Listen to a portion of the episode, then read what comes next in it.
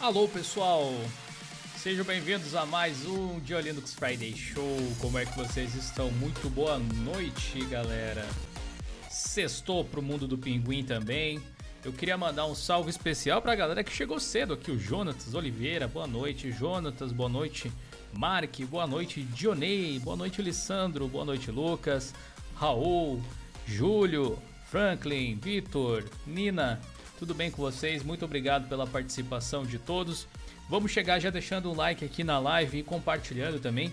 Tem gente que é capaz de ter esquecido que tem Friday Show porque na sexta passada a gente não pôde fazer aqui o programa como usual. Mas hoje a gente vai compensar com muitos headlines diferentes aqui para você ficar completamente informado a respeito do que aconteceu nas últimas duas semanas do mundo Linux. Já que não teve episódio na semana passada, a gente vai trazer notícias, inclusive da semana passada aqui para o debate, beleza?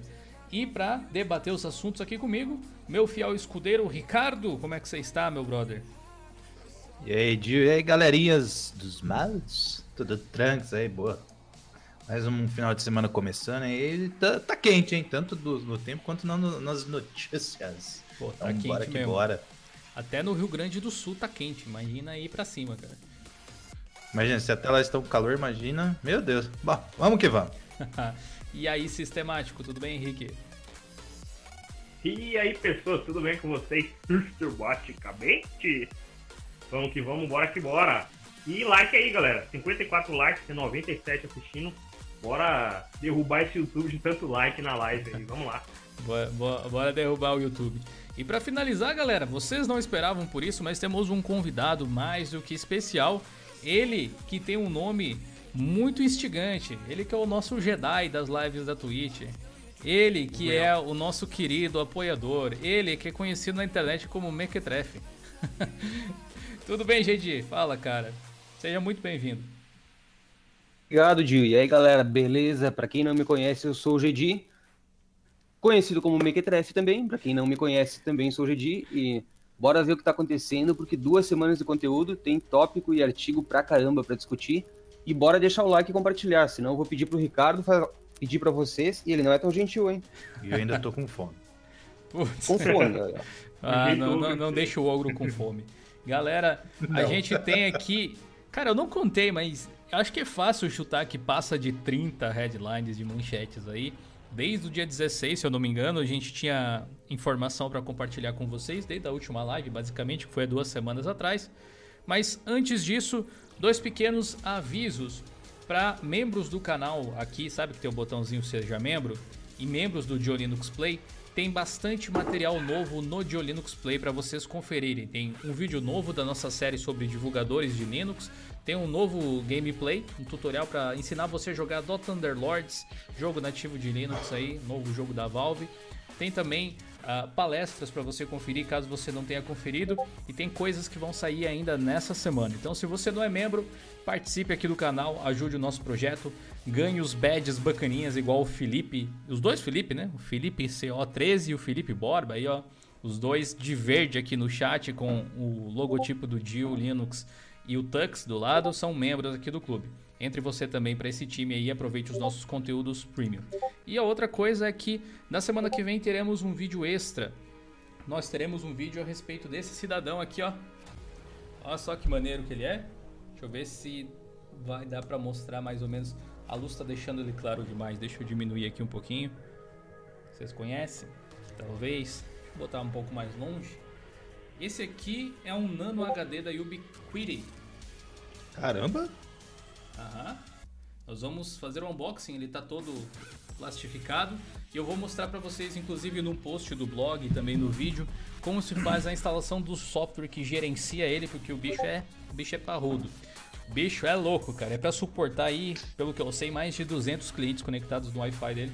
Ele é sensacional. Caro também, um pouquinho? Pode ser, mas acho que compensa pelo benefício que ele pode trazer para você que tem uma pequena empresa ou uma casa grande pra caramba. Beleza? Galera, estamos com mais de 100 pessoas assistindo. Bora dar um likezinho e vamos chegar até 100 likes pelo menos. Vamos nas pequenas metas e vamos compartilhar também. Como eu disse, muita gente não sabe é, que a gente está em live aqui, então bora dar uma força. Bom, não tem como fugir e são inúmeros, inúmeras manchetes e notícias da semana. Se você perdeu alguma coisa, já sabe onde encontrar. É só acessar www.diolinux.com.br. Lá você encontra todas essas informações. Primeira coisa, um novo app para gerenciar firmwares no Linux está a caminho no Gnome. Não é, Ricardo? Foi você que publicou esse aí? Se eu não me engano? Se ninguém me derrubou, sou Joe. Do que, que se trata? Dá uma palhinha rápida aí pra galera.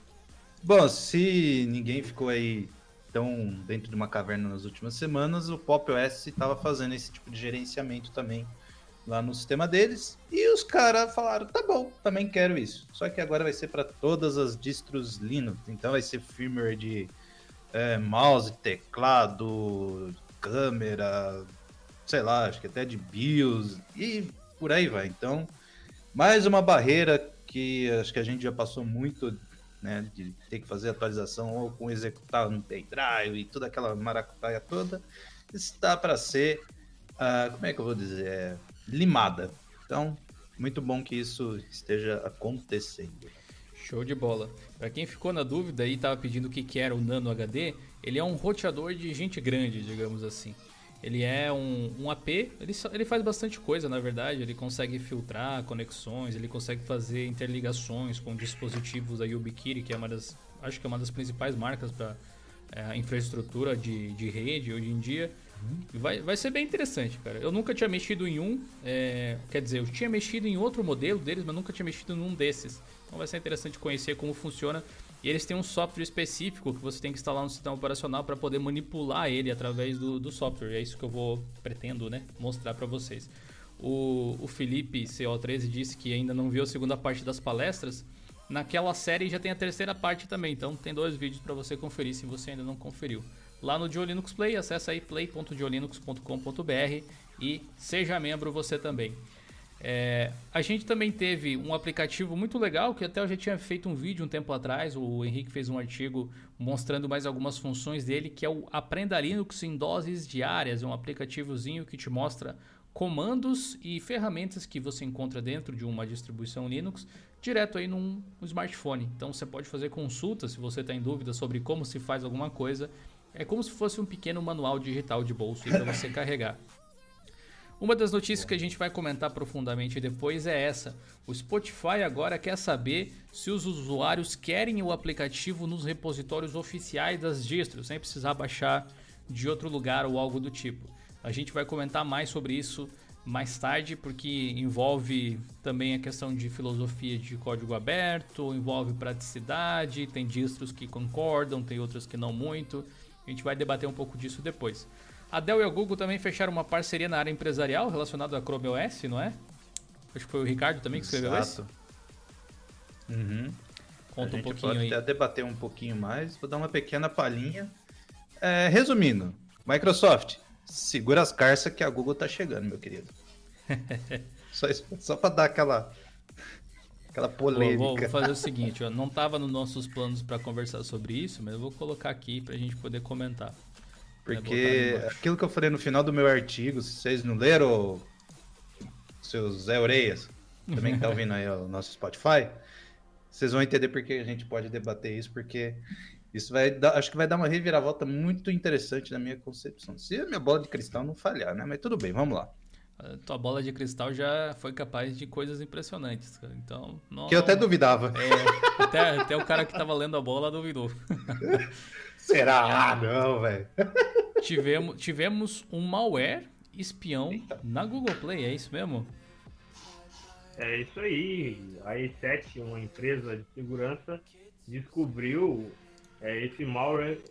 Basicamente, em 100 usuários já tinha efetuado o download e ele burlava as regras da Google e estava coletando dados é, dos usuários, né? E algum tempinho atrás, ainda foi nessa semana, ela encontrou, tinha um outro que aproveitava daquela autenti autentificação de dois fatores, né, via Uhum. SMS, e também coletava os dados. Então, galera, quando vocês forem é, baixar algum aplicativo, mesmo que seja da loja oficial da Google, olhe lá a reputação desse desenvolvedor, se tem muitos downloads, né, e tudo mais. Não baixa qualquer, qualquer app aí, porque o negócio tá complicado. Pois é. Eu acho que eles fazem até um, é um- Deve ser um trabalho muito ingrato fazer esse controle aí, porque Nossa. é muito aplicativo, cara. E poderia dar muito mais porcaria, né? Pra não usar outra palavra, do que realmente dá. Acho que não é infalível, mas o, o Google Play Protect que eles usam agora, o processo de análise, tá mais efetivo do que nunca, né? É um tipo de coisa que vai melhorando com o tempo, eu suponho. Também tivemos aí o Twinux, um cliente de Twitter Web App para Linux, para você conferir. Também fiz um artigo eu mesmo dessa vez aqui a respeito dos meus gerenciadores de e-mails preferidos para Linux. Então, se você está procurando alguma alternativa para não usar um webmail de alguma forma, ou se você prefere esse tipo de aplicação, eu coloquei os meus preferidos nesse artigo, beleza? É só conferir lá no blog. O novo XFCE deve chegar mais cedo do que a gente imagina. Saiu recentemente, até a gente comentou em live, teve vídeo aqui no canal o XFCE 4.14. Eu falei lá na, naquele vídeo a respeito de quando ele ia chegar nas distros, de as novidades que eles trouxeram. E a questão é que ficou cerca de 4 anos e meio, né, quase 5 anos até, ah, em desenvolvimento essa versão. E as pessoas começaram a se perguntar, cara, demorou tudo isso para essa versão. Será que quando sairá a nova? Né? Já que demorou tanto, será que vão ter que esperar mais 5 anos ou algo assim? E pelo que os desenvolvedores comentaram, vai sair bem mais cedo do que a maior parte dos otimistas aí, ou nem tão otimistas assim, pensavam.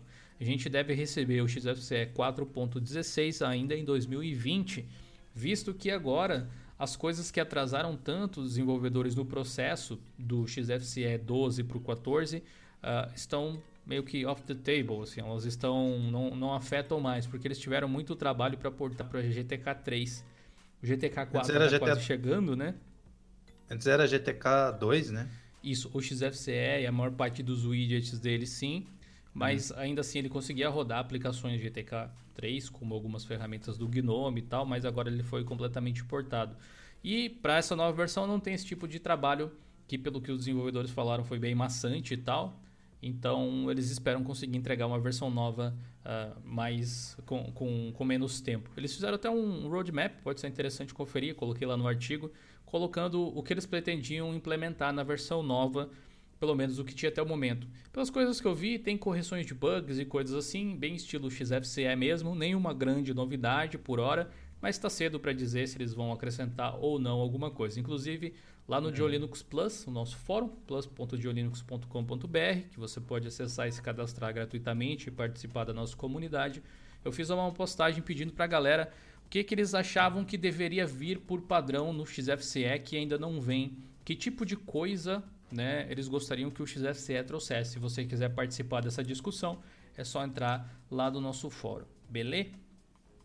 Outro assunto que a gente vai comentar um pouco mais profundamente mais tarde foi uma descoberta que eu fiz ah, graças às nossas lives na Twitch essa semana passada, se eu não me engano, ou foi no início dessa semana, agora eu não estou lembrado corretamente, mas foi o Vulkan ICD Loader, que é uma, uma espécie de configuração de biblioteca que você faz, no caso ali no Lutris, para fazer com que os games tenham um gráfico um pouquinho melhor.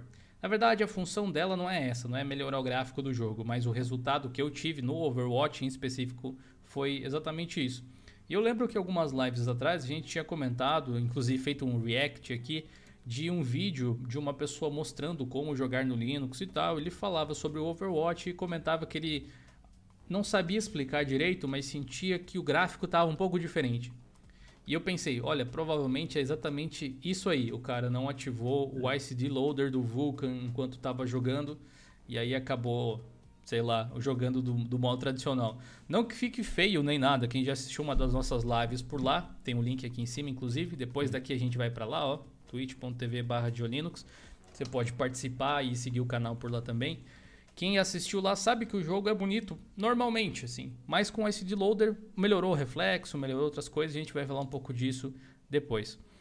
Ahn, deixa eu ver o que mais aqui para não Só um perder. adendo, Dio, rapidinho. Claro. é, eu, pelo menos nas híbridas, se eu não ativo esse, esse de loader, o jogo não abre. Ah, eu, você tinha falado mesmo, né? É. No meu caso, isso nunca aconteceu por, por falta de ativação, mas depois que eu ativei, não percebi Poxa. melhoria de desempenho nem nada, assim, mas visualmente ficou um pouquinho mais bonito. Bom, outra coisa relacionada a games, mas que pode se aplicar a outro tipo de ferramenta, é o Game Mode da Feral Interactive. A gente já falou sobre ele aqui no canal algumas vezes no passado, e esse Game Mode, ele é uma ferramenta que altera basicamente as prioridades do seu hardware para focar na execução de uma tarefa, no caso, um jogo. Ele se assemelha um pouco com a lógica do Game Mode do Windows, mas obviamente funciona de forma diferente. A intenção é quase que a mesma, mas funciona de um jeito diferente. Tem um artigo bem legal lá no blog para você conferir. Também temos aqui uma matéria a respeito do Ubuntu Touch. Acho que foi o Henrique que fez essa. Morreu ou não morreu? Tá vivo ainda? É, tá respirando por aparelhos? O que que deu? É, o Ubuntu Touch aí a galera acha que depois que a Canonical é, finalizou lá o Ubuntu Phone, né, e deixou ele meio de lado, e ele morreu, mas pelo contrário, o pessoal da Ubiport está focando bastante no desenvolvimento, e especialmente quem não viu essa matéria, né, que leia lá, e ele morreu, não morreu, eu dou, a- a- eu explico lá quais são os motivos para você achar se ele morreu ou não, e também leia a seção de comentários. É, tem bastante comentários de pessoas que tiveram algum envolvimento com desenvolvedores da Ubiport. É, eu gostei, o resultado da, da postagem me surpreendeu positivamente. Boa. Legal, cara. Eu, eu vi pouco do Ubuntu Touch depois que a Canonical deixou. Vi que a comunidade manteve ali, mas sinceramente eu não sei se efetivamente vai se tornar alguma coisa mais rele- relevante é, no futuro, porque é, já, já é difícil você entregando o sistema operacional instalado no celular para o sistema operacional de smartphone crescer, que dirá se depender da pessoa instalar, né? Então, fazer o quê? Temos aí, não sei se o Bruno tá por aí, mas Ah, tá. novo Big Linux lançado. Olha aí, a nossa querida distribuição lendária Big Linux está de volta, de volta às raízes, até eu diria, voltando para a base Ubuntu 19.04 agora, com KDE de novo e muitas coisas legais. Inclusive, se nada da- der, der errado e tudo der certo, eu pretendo fazer um vídeo sobre ele na semana que vem, talvez até na segunda-feira, se der tempo. Então, se vocês Ah, e pros mais bitolados tem LX, LXQT também. Tá bem interessante. Para quem quer uma versão mais slim, assim, interessante. Tem muita coisa legal. Vale a pena você se integrar lá com o grupo deles no, no Telegram, para dar uma olhada lá no site e tal. Tem uma matéria que o Ricardo fez bem interessante, colocando os pontos mais fortes. E se, co- como eu disse, se nada der errado, semana que vem tem uma review dele aqui no canal, ou pelo menos uma overview pra gente conhecer como tá essa nova versão do Big, Big Linux 15 anos, tá aí o Bruno. Parabéns pelo projeto, brother. É nóis. E eu acho que eu faço também, que acho que o Big Linux acho que foi a primeira disso que eu fiz review no meu canal, velho. Ah, é? Olha aí. Se não me falha a Big memória. Linux é histórico para muita gente. Foi uma das primeiras distros que eu consegui efetivamente usar KDE para produtividade. Cara, eu acho que ela foi a minha segunda depois do Kurumin, velho. Muito massa, muito massa. Galera, bora lá dar like. Estamos com 200 pessoas assistindo, 130 likes aí. Vamos lá, a gente consegue chegar lá e a gente conta com vocês. Também tivemos um novo lançamento a respeito do Cups 2.3 agora, que afeta os sistemas Linux e Apple, principalmente do macOS. Cups é o nome do servidor de impressão, então quando ele recebe atualizações, isso significa que é menos provável que você precise catar um driver para instalar no seu sistema para usar uma impressora. Basta plugar que ela vai funcionar. Você pode conferir as novidades sobre o Cups 2.3 lá no blog de Linux. Boa. Tivemos também aqui uma matéria bem legal do Ricardo sobre um aplicativo para você que gosta de ler vários sites de tecnologia e notícias, o Gnome Feeds. Gnome Feeds é uma aplicação para você ler feed RSS, como o nome já sugere. Então, se você é o cara que gosta de ler o blog de Linux e gosta de ler outros também, você pode simplesmente adicionar o URL, os nossos feeds, e aí ler a partir desse aplicativo de uma vez só. Abre ele toda manhã e fica atualizado aí a respeito das, das news. Tá usando ele, Ricardo? Tô, e até, assim, foi até uma coisa que eu, eu e o Gil, a gente filosofou bastante, porque não usa o navegador, usa isso, isso, aquilo. Falei, Gil, eu não tenho a menor paciência para ficar. E você vai lá, abre a pastinha e não sei o que tem. Eu falei, cara, eu preciso de alguma coisa visual, não sei o que tem. Aí, sei lá, parece que o universo conspira. Aí pulou isso na minha timeline. Eu falei, ah, como isso é bom, velho. E, cara, para mim é perfeito esse aplicativo. Eu acho que vai ter mais. É, como é que se diz? Pode ter mais funções, como a integração ao, ao Gnome Shell, é, ter alguma tradução. Bom, eu gostei do, do aplicativo, ele tem lá o modo de, de leitura lá, que tira algumas coisas do site para ficar mais leve e tal. Tem como você marcar o que você já leu. Cara, é eu gostei muito. Acho que ele tá em Flatpak, é isso? Tanta tá, coisa. Tá em Flatpak. É, Flatpak. Uhum. Então, se der algum BO aí na sua máquina, você pode desinstalar e não, não ter não, problema. Eu gostei e recomendo.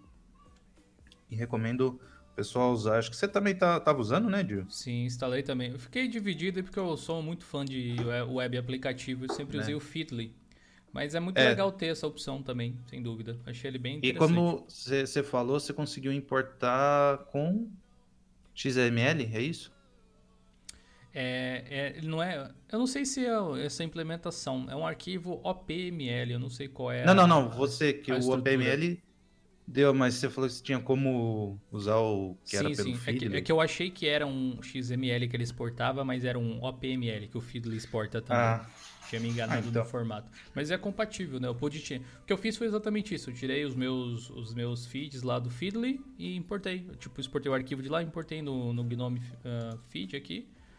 Ficou. Ficou chuchu, né? Super. Show de bola. Cinco aplicativos para gerenciar os seus arquivos no Android, Henrique. É, essa daí foi uma seleção de aplicativos que eu uso, alguns eu já tinha testado várias vezes, e eu fiz lá uma listinha de cinco aplicativos para quem quer funcionalidades extras, né, para você manipular os seus arquivos no Android, transferir, fazer backup, limpar, apagar os arquivos desnecessários e tudo mais. Confiram lá a listinha no blog de Linux. Boa, boa. E inclusive ele complementa muito bem um vídeo que eu fiz há um tempinho atrás que eu falei sobre o meu gerenciador de arquivos favoritos pro, pro Android no momento. E algumas pessoas naquele vídeo comentaram essas opções aí que o Henrique falou. Então agora a gente amarrou esse conteúdo através desse artigo. Muito legal. Também tivemos a notícia vinda da Canonical aí que é uma empresa chamada Apelix ou Apelix, não sei como é que pronuncia exatamente, está usando o Ubuntu para salvar vidas, né? Apesar da manchete ser chamativa desse jeito, é exatamente isso que ele se propõe a fazer. A Pelix é uma empresa de drones, basicamente. E eles usam esses drones, que não é qualquer drone, né? Não é aqueles drones de brinquedo igual os que eu tenho aqui. É uns drones bichão que serve aí para uh, ah, substituir seres humanos em trabalhos de risco, como por exemplo envolvendo altura para fazer pintura de prédio ou limpeza de janelas, coisas desse tipo. E eles esperam reduzir drasticamente lá o índice de acidentes no trabalho dessa forma envolvendo seres humanos. Pelas pesquisas que eles fizeram, boa parte das mortes no trabalho nos Estados Unidos, cerca de 19%, se eu não me engano, 16% ou algo assim, estão relacionadas a quedas. Então eles estão tentando evitar exatamente esse tipo de coisa e o sistema operacional que roda aí nos drones é esse aí. E nesse artigo em específico você tem um videozinho bem legal deles mostrando o funcionamento do drone fazendo a limpeza de uma de um prédio e também a pintura de uma garagem. É bem legal. Também tivemos aí uma coisa que gerou bastante controvérsia, inclusive discutimos bastante no nosso fórum durante essa semana. O GIMP recebeu um novo fork cuja a intenção primária era mudar o nome do projeto. Claro, eles tinham outras intenções também, a gente vai falar sobre isso mais para frente aqui na live de hoje ainda. E esse projeto se chama Glimpse, Vislumbre que será que vai acontecer? Daqui a pouco a gente conversa mais sobre isso. A gente também fez um artigo bem legal ensinando você a instalar o Code via Flatpak para você que quer uma central multimídia em casa. Tem também a galera do emulador aí que gosta de Nintendo Wii, GameCube, mostrando como você pode usar o Dolphin no Linux. Também tivemos o lançamento do bate-palmas aqui para o DaVinci Resolve 16. Que software incrível! Graças a ele a gente vem fazendo algumas melhorias aqui na própria imagem e na qualidade dos vídeos do canal. Ele é sensacional, versão 16 com suporte a Linux mais estável. E a gente fez alguns artigos também para corrigir e para ajustar alguns probleminhas que eventualmente você possa ter. Vale a pena dar uma olhada se você está procurando um editor de imagem, é um editor de imagem não, perdão, um editor de vídeo, um compositor tipo After Effects, um corretor de cores, um software de colorização, um editor de áudio e um negócio que renderiza na velocidade da luz. Muito legal. É verdade. Também tivemos um vídeo aqui no canal e um artigo lá no blog a respeito da CyberGhost VPN, que teve a bondade de patrocinar um dos conteúdos aqui do canal nessa semana. Se você está procurando uma VPN, você pode dar uma olhada nos serviços deles, quem sabe você acha interessante. A gente também fez um artigo a respeito de alguns novos conceitos aí que a Google está trazendo para o Android, dizendo que agora chega de sobremesa, né, Henrique? Parece que eles cansaram, o pessoal engordou de tanto doce. O que, que aconteceu? É, o problema do Android ter aquela velha brincadeira né, dos nomes, é, usando os, as guloseimas, né, era que justamente em outros países não podia haver confusão né, por causa do alfabeto, então eles não sabiam muito bem quem era, quem vinha primeiro, se era um Android que começava com a letra K ou que começava com a letra L, então ficava essa confusão. Então, para Google diminuir esse problema, ela resolveu simplificar e só botar números, né? Para não, não ter problema nenhum mais. Eliminou a Vou questão. dar um complemento ao do Henrique aí. Na verdade, também eles vão continuar, só que internamente na, na empresa eles vão continuar com. É, só, só na, na questão de a brincadeira, né? Porque tem, tinha tudo. São mais É, quase externo. 10 anos. Sim, É, 10 10 anos. 10 anos com, com essa brincadeira. virou uma tradição. É, rolava todo uma, o engajamento da comunidade. E querendo ou não, a gente gostava da. Sim. E rolou, brincar, rolou muita parceria comercial também, né? Sim. Por causa O disso. é, Kit Kat, né? questão. Por exemplo. É, sim. o Kit Kat O também. Oreo. Teve muita coisa. Então, então é é mais ou menos isso aí. Ah, leiam o artigo que tem tudo explicadinho lá e também tem um vídeo muito bonito que eles fizeram com um novo visual, repaginou o Android aí. A logo, Massa. né? A marca do Android. Teve uma vez que alguém me perguntou aqui no canal por que, que as distros usavam esses nomes esquisitos. Por que, que o sistema operacional tinha codinome, tipo o Disco Dingo aí do Ubuntu, alguma coisa assim, ou por que, que o Mint tinha o nome de uma de uma moçoila, né, ou algo assim, o Android era doce, ou algo do tipo. Acho que é meio que humor de desenvolvedor, mas em parte é também porque te ajuda a no- como é que eu posso dizer, nomear o projeto internamente. Sei lá, você vai criar uma pasta de projeto até mesmo, num repositório, você põe um nome específico, que às vezes é mais inteligível do que o número, né? Dá também uma questão de personificação ao projeto ou algo assim. Ah, tô trabalhando aqui no, no, no Toby. Melhor curi- nome é, do cachorro. curiosa- curiosamente, no meu TCC, a gente também fez isso. Quando Pois é, é desenvolvendo, uma coisa normal, eu acho, de organização. um programa. Sim. Ah, outra notícia, na verdade, muito importante, que a gente vai conversar logo mais, é o Slackware abrindo financiamento, financiamento coletivo para manter a distribuição ainda funcionando. O Slackware é aquele tipo de distro que é movido à paixão, né? Mas também precisa de uma certa grana para fazer as coisas continuarem andando. Então, se você curte o Slack, igual o nosso amigo Slack Jeff, um abraço lá para ele, inclusive, dá uma força lá para o Slackware. A gente vai falar a respeito de como os projetos podem fazer para se manter vivos, né? Às, às vezes as distribuições passam muito tempo ignorando a necessidade de, de custeio. E isso às vezes pode cobrar seu preço. Então é bom ficar ligado. Falando nele, comentou lá na, na postagem. Ah, é? Seu careca inútil. Parece ser de vez em quando, caralho. Também tivemos o lançamento do Tails Linux 4.0, agora baseado no Debian 10. Ah, na verdade, não é o lançamento final ainda, ele está entrando Beta. ali em fase beta. Mas para você que é o cara da segurança, né? Você que é o cara que gosta de privacidade, pode ser uma das distribuições mais interessantes, apesar de não ser a única. Também tivemos o novo lançamento da Dell no XPS 13 Developer Edition, notebook deles, com Ubuntu de fábrica, já é tradicional, recebeu alguns upgrades lá, tá com um um design um pouquinho diferente, mas continua sendo um ótimo PC que eu queria um. Dell, manda um pra nós, um pra cada um, inclusive. É, Também. É, então, Del, é o seguinte, manda com uma AMD híbrida, que eu já tenho a bomba da, da NVIDIA. Da Então NVIDIA. manda outra bomba pra eu ficar... deixa eu me estressar Fica igualmente. É, tem que ser igual, velho. Cadê só o cara um- da. O cara da MD? Tá, tá Ah, eu já chamei, mas ele não, não me responde, ele acha que eu vou querer assaltar ele. Beleza, então tem um PC novo, um laptop novo no mercado que está já vindo com Ubuntu de fábrica, um dos poucos computadores, uma das poucas marcas que vendem computador com Linux diretamente. Vale a pena a gente dar o nosso apoio para quem faz isso. Facebook, Infelizmente é caro pra nós, né? é, de fato, não é barato, não dá para dizer que seja, mas acho que compensa. Para quem quer um, um laptop portátil, né, pequenininho ali, super rápido. Bom, Facebook paga prêmio alto para descobrir apps invasivos.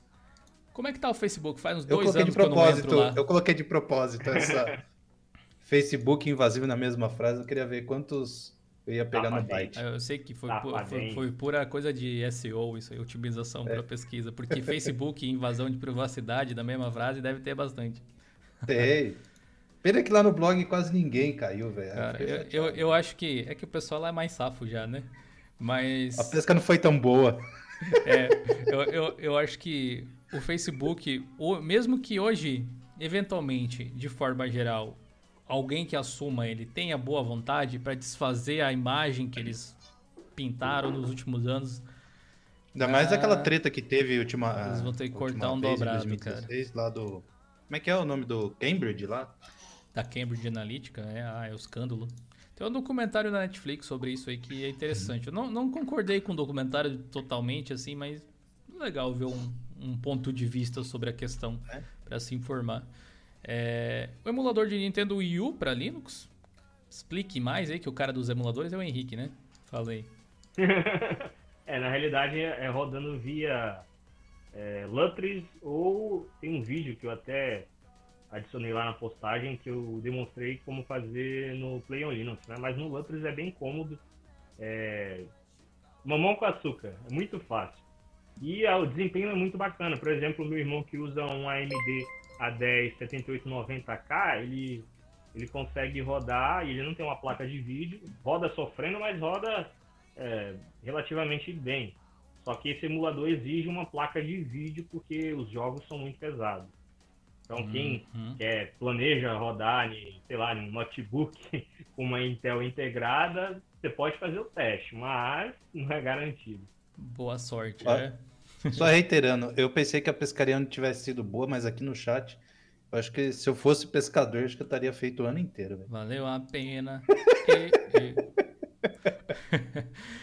o Gnome 3.34 recebeu refinamentos para o X-Wayland. Estamos esperando ansiosamente por essa versão do Gnome, promete muito. Vamos ver se vai ficar ainda mais otimizado que o 3.32, que já está bem rápido, inclusive. Tá bonito também pra caramba. Eu acho que finalmente, depois de tantas versões, o pessoal do Gnome vem acertando o dedo ali a respeito do design padrão e Né? também da otimização de recursos. Tá ficando mais equilibrado o negócio aí. Parabéns para a equipe de desenvolvimento do Gnome. Estamos ansiosos para ver o que, que vai rolar. Também tivemos Ah, novidades. pelo- Opa, perdão, pode falar? Não, não, é. O, esse negócio aí do o Ened aí que o, provavelmente o pessoal vai perguntar e tal. É, já tá, eu já teve gente falando que ah, o Ened nem liga pro Ened, de não sei quem, papapá. É, engano, gente. Esse, essa compatibilidade é para rodar algumas coisinhas que ainda não foram ajustadas, mas fiquem de olho se a Nvidia começar a colocar o pezinho lá também. E E Podem é- Se começar a fazer isso, pode começarem a dar adeus ao short. É, só complementando o complemento, o, o Fashion X, né?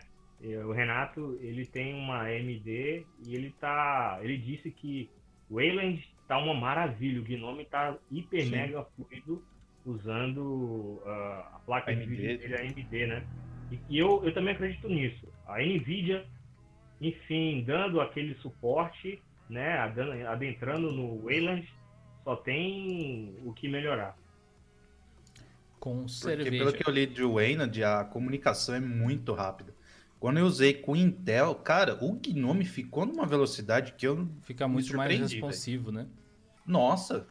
E, então eu acho que com a Nvidia entrando, agora com essa implementação que ela fez no driver, e eu acho que para colocar no, no Wayland seja. Vou colocar com muitas aspas, né? Antes que o chat aí exploda de um caso cueca pelas cabeças. É, ser, ser fácil né, de implementar. Então eles já estão nesse caminho. Então não, não se surpreenda aí se nos próximos anos aí não, o Shorg, tipo, acabar. Tipo, oh, acabou. ah, isso vai, vai demorar um pouco ainda, mas sem dúvida a transição está mais perto do que jamais esteve, né? É. É, tivemos aí nesse mês, dá para se dizer, uma nova atualização dos aplicativos KDE. Então, qualquer uhum. aplicativo KDE que você use, provavelmente recebeu um, um, novo upgrade, seja detalhe, seja um, um, pouco major. Tivemos atualizações especificamente que me interessam no, no Kden Live, o editor de vídeo. Apesar de eu estar utilizando ele bem menos ultimamente, é, continua sendo um software que eu admiro e gosto bastante, com várias qualidades. E eles estão finalmente prestando atenção no que os editores de vídeo profissionais estão esperando do mercado, colocando atalhos é. para agilizar o workflow, e isso é algo bem positivo.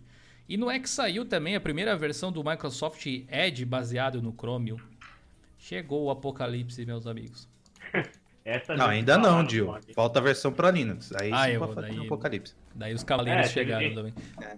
Teve gente falando que não, a Microsoft não vai lançar Edge para Linux, não. Eu só falei, lê lá no artigo, tem um linkzinho que o Ricardo fez, que a Microsoft prova o contrário, né? Porque tem lá o slide dela e Linux não, lá no meio. Não, os caras tiram umas conclusões do, do bumbum, velho, que é incrível, velho. O cara é mais, o cara é mais fanboy que a, pro, que, que, que, que a própria empresa. É, entendeu? é complicado, não, né? Não tem cara? lógico o negócio dele. Ah, eu, eu só dou risada, velho. É, bom, eu vi aqui que o Matheus Belomo perguntou aqui no chat o que é o Wayland exatamente. Volta aqui no canal, tem um vídeo explicando exatamente isso, brother. Dá uma olhadinha lá que vai tirar todas as suas dúvidas. O F-Pac-Man agora é chamado de baú, diz o Jorge. Verdade, cara. Do quê? Baú. Baú? É, não sei se escreve é. desse jeito ah. exatamente, mas do jeito que ele baú? escreveu ali. Mas é de fato bem... mudaram. Inclusive o, desenvol o desenvolvedor me, me contactou por e-mail. Eu pretendia escrever um artigo sobre isso, mas acabei protelando aí, porque acabaram surgindo tópicos mais quentes pra gente escrever ao longo do tempo. Acabou passando, uhum. mas de fato mudou o nome aí, que eles mudaram justamente para não confundir com o Pacman, que já é o gerenciador de pacotes do Arch Linux, para que não houvesse ali uma, uma mistura. Vai ser multiplataforma, vamos dizer assim, multidistro? Aparentemente ele já é, mas ele foi pensado pro, pro Manjaro especificamente. Entendi. Então, talvez para instalar no Ubuntu ou algo assim precisa de alguma dependência. Tem que analisar. Tá lá no GitHub, supostamente código aberto, você pode portar para qualquer qualquer distro, né? Também tivemos aí um game brasileiro que foi para um desenho animado brasileiro, que foi, quer dizer, era um game que virou um desenho animado que foi parar no Cartoon Network. Olha só que maneiro. Agora os desenvolvedores do Brasil começam a receber mais reconhecimento. O que me lembra que um tempo atrás, não muito tempo atrás, eu fiz uma entrevista com uma empresa que estava dentro de uma incubadora numa universidade aqui perto. Tem vídeo aqui no canal sobre isso. Eles contavam como era difícil se colocar no mercado de alguma forma, porque o tipo de jogo que eles eram obrigados a fazer não permitia que eles realizassem a ideia que eles tinham em mente. Muitas vezes os caras tinham uma ideia massa para um jogo, só que não era isso que o mercado comprava e desenvolver dentro do Brasil era custoso e tudo mais. Quem sabe levando esses talentos aí de alguma forma pro holofote, a indústria se desenvolva um pouco mais, né? Então, parabéns para a galera aí do game, você pode conferir lá no blog de Linux. Reza a lenda também que o Google Chrome agora vai ganhar um melhor gerenciamento de energia. Vocês acham que está precisando? Ah, em notebook sempre é bom, né? Quem usa é. desktop, tipo, tanto faz, tanto fez, né? Só vê depois na conta então. da luz, no máximo, depois, né? É, é. No, no, Brasil tá Mas... tá complicado. Mas para um notebook, qualquer 1%, 2% ali de economia de bateria é. E, e é curiosamente, é e curiosamente, graças à dona Microsoft, né? Que tá Verdade contribuindo massivamente com o projeto Chromium. A galera fala que a Microsoft Edge, né? gosta, gosta só de é. mamar na teta, né? Mas tá aí, ó. Ob, obviamente que ela faz pensando nela, né? Final, ela não é trouxa, mas ela também é? contribui, né? Acaba contribuindo. Não é uma vilã. Digamos que é uma, um anti-herói. é, eu, eu já não vejo mais assim há um certo tempo, mas enfim, opiniões, né? O Túlio perguntou qual editor de vídeo que eu tô ah, usando no lugar agora. do, do Caden Live. Estou usando o DaVinci Resolve, esse que eu comentei agora há pouquinho. Eu É, ainda uso o Caden Live, mas eu pretendo migrar pro, Pra ver se- Resolve. pra ver Só se preciso resolve também. parar de. É, só preciso parar de ficar proca- procrastinando. Tem Tá que se resolver. É. Teve uma atualização também do Skype em Snap, que parece que é, né, precisava liberar a atualização, alguma coisa do tipo. É. Igual aconteceu com o Spotify, tá tudo certo agora, tem ícone novo, inclusive, coisa Sim, fofa. é, né? Na verdade, é uma atualização no workflow da, da Microsoft e vale também para os web apps lá da e o Office, não sei o que tem. Legal. E tá chegando aí. Eu só vou. Assim, acho que é uma pequena discordância, que eu ainda acho que a Microsoft tem um lugar que ainda, eh, ela ainda é vilã, de não trazer o Office para Linux. Acho que, é, acho que é o único ponto Pode ainda ser. de vilã dela. Pode ser. Do Pode- resto, eu. Pode ser uma questão Já- de, de, de, de tempo de vi- viabilizar o negócio, assim. Eu pensei assim, porque o Skype mesmo, ele era desenvolvido de outra forma antigamente. Sim.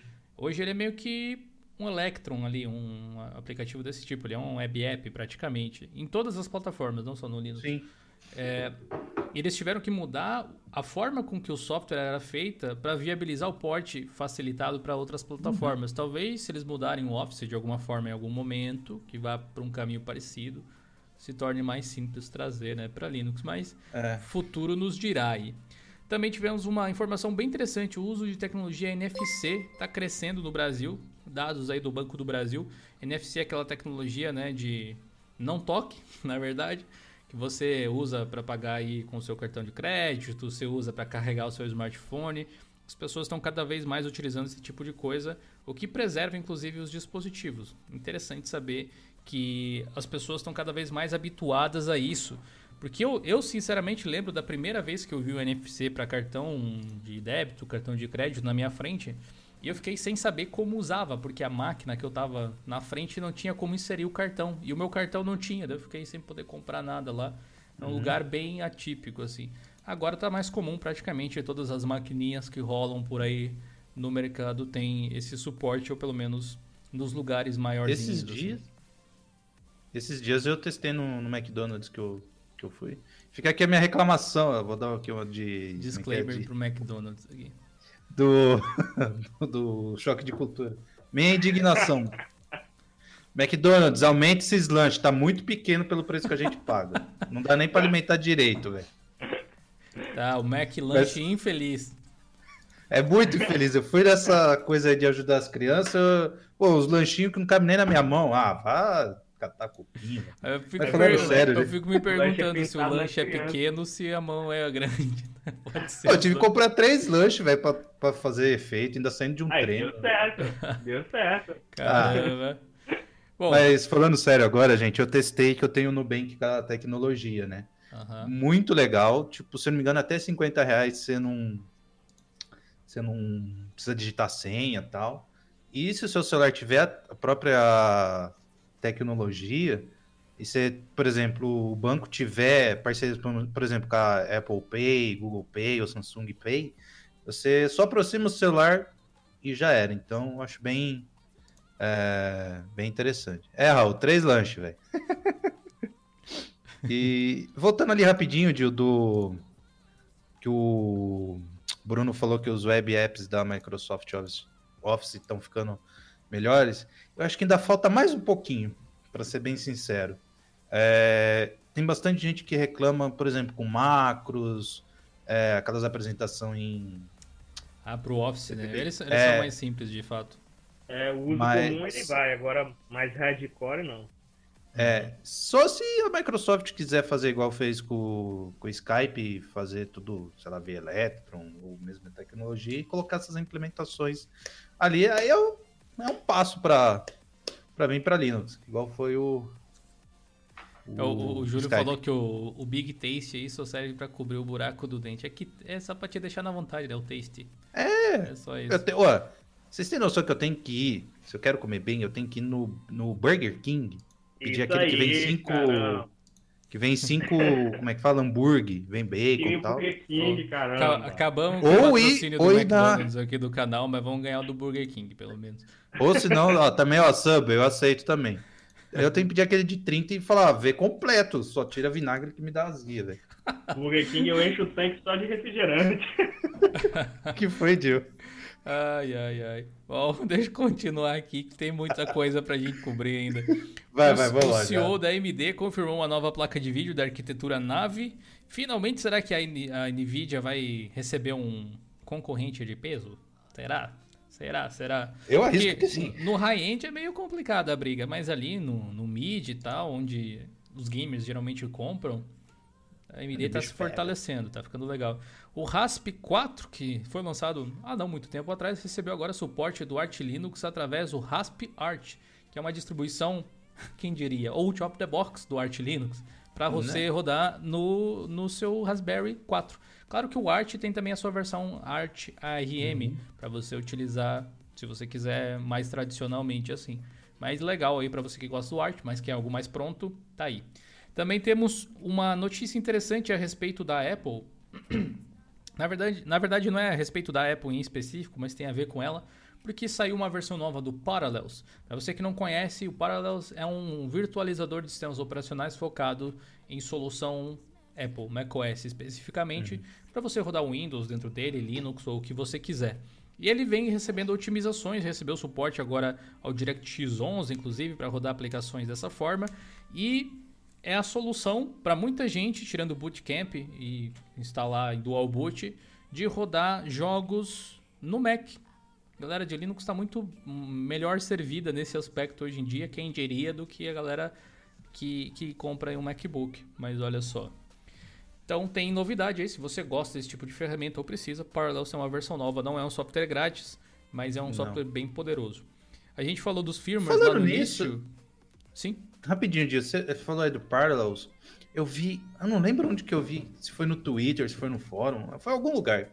Que tem uma distro que tá, já tem isso implementada na, nativamente. Ai, como é que é? Nitris? Nutris? Nitrux, talvez. Preciso lembrar de novo. Cara, eu achei bem interessante. Falei, é, tentar dar uma olhada. Só que preciso achar onde que eu vi isso daí, velho. Sempre tá aparecendo nos feeds ali de, Mas... de Twitter. Eu falo, é, ah, vou salvar, esqueci isso. de salvar. É, se você achar, é legal compartilhar com a galera aí. Uhum. A gente falou dos firmwares lá no início, eu tava dizendo. A System Fix resolveu. Na verdade, já tinham um aplicativo de gerenciamento de firmware específico para os uhum. PCs deles, mas eles resolveram implementar um direto no GNOME Control Center. Então, Sim. na próxima versão do Pop OS, você vai encontrar provavelmente lá um gestor de firmwares lá em dispositivos na abinha lá do GNOME Control Center. É bem legal. A gente fez uma versão atualizada também para ensinar você a instalar o Java da Oracle no Ubuntu. Teve um post muito antigo que fazia tempo que não tinha atualização. A gente fez aí uma versão nova. E essas, galera, são as headlines das últimas duas semanas de blog de Linux cobrando aí, uh, cobrindo, melhor dizendo, tudo que a gente não pôde falar na semana passada. Agora, quero mostrar para vocês algo legal. Deixa eu mudar aqui a tela. Se liga só. Deixa eu achar aqui. Change. Olha só, galera. Aqui a gente está no Joe Linux Plus, como eu falei, o nosso fórum. Se você ainda não está seguindo lá, se você não criou a sua conta, é grátis, entra aí, começa a trocar ideia, tire suas dúvidas, ajude outras pessoas. Um dos tópicos, uma das categorias que a gente tem, que eu lancei inclusive há duas semanas atrás, é o Eu Linux, hashtag Eu Linux. Qual que é a ideia disso aqui? Que vocês compartilhem com a gente onde vocês flagraram, flagraram vamos usar a dicção correta, né? Linux é, no seu dia a dia. Mostrar para as pessoas onde às vezes Linux está presente e as pessoas nem fazem ideia. Isso aqui era um quadro do blog de Linux há um bom tempo atrás e na sexta retrasada eu tinha uh, levado até vocês aqui imagens que eu tinha resgatado de e-mails antigos dessa série. E agora você pode participar, o link está aqui na descrição também. Se você tem uma foto de Linux que você viu em algum lugar, é só acessar aí Boa. e compartilhar. Eu vi que algumas pessoas até publicaram errado, depois o pessoal começou a pegar o jeito da coisa aqui, ó. Que eles publicaram em resposta à descrição da categoria. Mas olha só que interessante. Deixa eu tentar ampliar um pouco mais aqui, ó. O. O Smiggle. Essa já é antiga, mas isso é o Ubuntu no anúncio da Vodafone, operadora de telefone da Europa. Olha só que legal. Ubuntu com Unity, né? Você vê como identidade visual do sistema faz diferença. Uhum. Você bate o olho e sabe do que se trata. Tá dando para ver direito aqui, será? Ó, estão vendo ali? Ampliei bastante agora. Inclusive, do jeito que tá aqui, é a primeira versão do Unity ainda. Parece muito. Ele mandou outra aqui também, ó. O mesmo Smiggle. Eu encontrei isso num joguinho que a minha irmã joga. É o Gnome ali na tela do PC. Olha só, qual será que é o jogo? Vamos Pior- ver, pior- tirando o delay aqui da live. Pior que é o Gnome mesmo, né? Você vê aqui a barrinha do lado, pesquisa ali, tal. Tá rodando. E tem um, Vamos tem um. Sonic que parece aqui em cima da, da mesa. Bem É o maneiro, Gnome cara. mesmo. É o Gnome mesmo ali. O Sans mandou essa foto aqui pra gente, ó. Eu vi Linux OpenSUSE 11.3 com Window Maker, eita porra, na caixa de uma grande loja de departamentos. O erro na tela deve ser provavelmente ao Java, pesou. que ó, a gente consegue ver.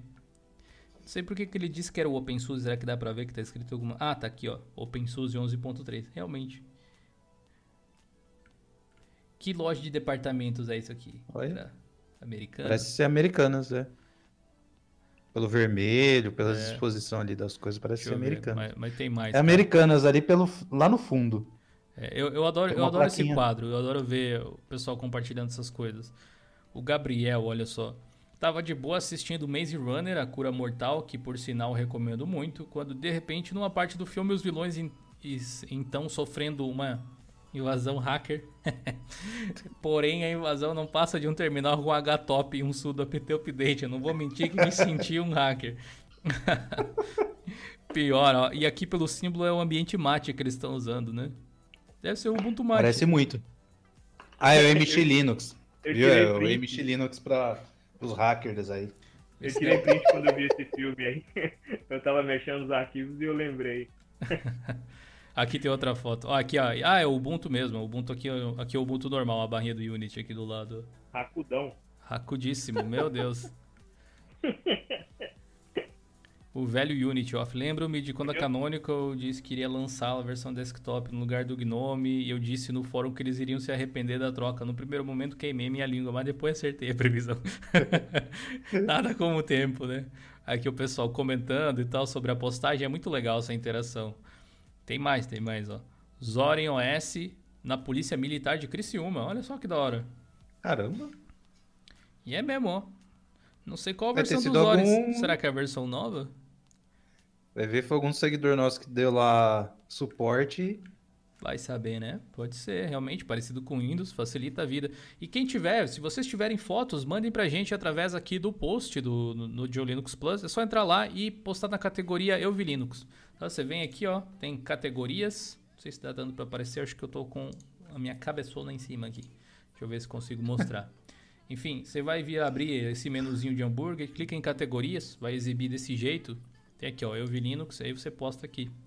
Também tivemos uma outra de polícia aqui, inclusive, ó. O Leles mandou essa aqui, ó. Polícia Militar de Minas Gerais. Aliás, eu vejo todos os dias, trabalho na Polícia Militar de Minas Gerais. Essa versão do Linux é desenvolvida na seção de informática da própria PM e se chama Alferes Linux. É uma versão bem travada, mas bem usual. Pelo jeito, Baseado é em que um... ele falou? Eu acho que é Mate, né? Eu até perguntei aqui, se eu não me engano, Não é pra ele. Ubuntu? Ah, deixa eu ver se ele respondeu. Será que é baseado em qual distro? Eu perguntei. É o Ubuntu 10.04, ele falou. Caraca. Caramba! Até falei, não. Melhor atualizar. 10.04 ainda. Gnome 2.3, porque eu tava achando que era o Mate, né? Tá completamente desatualizada. Carai. É, Brasil enfim. sendo Brasil. Eu vi Linux ali também na polícia. Polícia. E agora eu tenho um meme pra mostrar pra vocês. Serve também? Deixa eu achar aqui, ó. Tem uma parceria que a gente fez com ah, um, um blog, na verdade um Tumblr que vocês encontram aí na descrição também. Deixa eu ver aqui pra falar o nome certinho. Cadê o meu cell phone? É, nosso querido alemão fez a postagem Lá veio o no, alemão. Ah, não, é no- outra coisa. no blog HQNux. E ele tá começando a fazer umas tirinhas animadas agora, de brincadeira e tal. E ele fez uma aqui pra gente mostrar. Então, se der tudo certo, a gente vai toda sexta-feira trazer uma, uma tirinha animada aqui pra vocês assistirem junto com a gente. Deixa eu pegar um, um app aqui pra abrir. Como mexer? Aqui, ó. Fica a dica. É bem pequenino, tem 30 segundos só. Deixa eu dar um pause aqui na música. Deixa eu tirar Para, para, meu rosto para, daqui de para, cima também. para, para. Bora lá, ó. Como mexer no, no seu computador sem ser incomodado? Vejamos. Como mexer no computador sem ser incomodado? Para. Ainda Como você você é seleciona tão o texto no Word? tão rápido. Você usa o. o 7?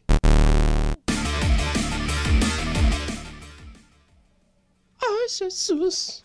Linux! Oh, que horror! Não sai até de perto!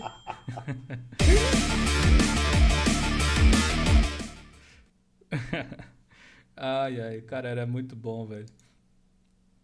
Deixa eu ver aqui. Colocar links. Quem nunca, né? Eu acho que funciona muito bem, inclusive. Gil, se eu falar pra você que quando eu ensinei os comandinhos básicos de atualização e instalação, meu, as que eu me lembro, as cinco últimas pessoas que eu fiz isso, elas ficaram maravilhadas. Cara, é só isso? Sério mesmo? E, e agora? tipo, elas não sabiam que vinha. Eu falei, você já atualizou o sistema. Eu já sou hacker, todo. então? É isso mesmo? É! Aí, tipo, mas como assim? Aquela demora? Eu falei, ó, você tá entrando agora no mundo bom. Antes você tava purgatório, agora você tá no mundo bom. É, só abre um terminal. Tem o, o nosso querido Durval Henrique, também como- conhecido como Lavrudinho, que tá aí no chat. Ele tem um dos melhores prints de, de tela que eu já vi, assim, lá na nossa sessão de compartilhe o seu desktop do fórum. Que é um i3WM, se eu não me engano. E aí tá todo customizado, mal bonitão, cheio dos degradê, assim e tal. Mas eu duvido que alguém que nunca mexeu em Linux ou num, num Tilling, assim, vai conseguir fazer alguma Sair. coisa no PC dele, velho. Abre o Vim e deixa lá. Já era, pronto. Ninguém mais mexe no PC. Tranquilo. Tranquilo. Ai. Galera, depois daqui a gente vai pra Twitch. Então, de novo aqui, ó, fazendo campanha. Estamos com o objetivo de chegar a 10 mil seguidores por lá. Então, se você ainda não segue a gente por lá, clica no Ah. link que tá aqui na descrição do nosso canal de lives e já cria sua conta por lá. Já segue se você ainda não tá seguindo. Se você já tem a sua conta, é só clicar no coração roxinho, beleza? Ó, por favor. A gente tá meio sem tempo aqui, mas eu gostaria de falar sobre alguns assuntos, mesmo que seja rapidamente. Eu queria chamar aqui o Gedi, que ficou calado durante esse tempo todo aí. Foi difícil ficar Por calado. causa da internet que ele tava falando aqui. É, ele tava com um Tava probleminha. até triste Voltou já. normal? Voltou normal aí? Voltou, voltou. Então Agora tá tá show de bola. Dá oi. Da Oi, beleza. É, a gente tem aqui alguns tópicos que eu separei que eu gostaria de discutir um pouco mais. O primeiro deles é relacionado ao Spotify, que anunciou realmente que, na verdade, eles fizeram uma enquete, né, Ricardo, pedindo pra galera assim, o que, que vocês acham de levar o Spotify para o repositório oficial das distros. E eu vou, como o Gedi ficou calado todo esse tempo, dar a primeira voz aqui para ele. Gedi, o que, que você acha dessa decisão do Spotify, dessa posição? Você acha que isso pode ser benéfico? Você não gostaria? O que, que você pensa sobre isso? Então, sobre o Spotify, eu acho que é muito bom ver que eles estão pensando em Linux no futuro deles. Com certeza é muito bom para os usuários, mas também é muito trabalho para eles, porque eles vão ter que fazer um- mais pacotes, vão precisar de mais desenvolvedores, provavelmente. E então não sei se para eles seria um negócio assim tão bom para o Spotify. Então, sim, eu acho que seria muito bom se realmente acontecesse, se acontecer.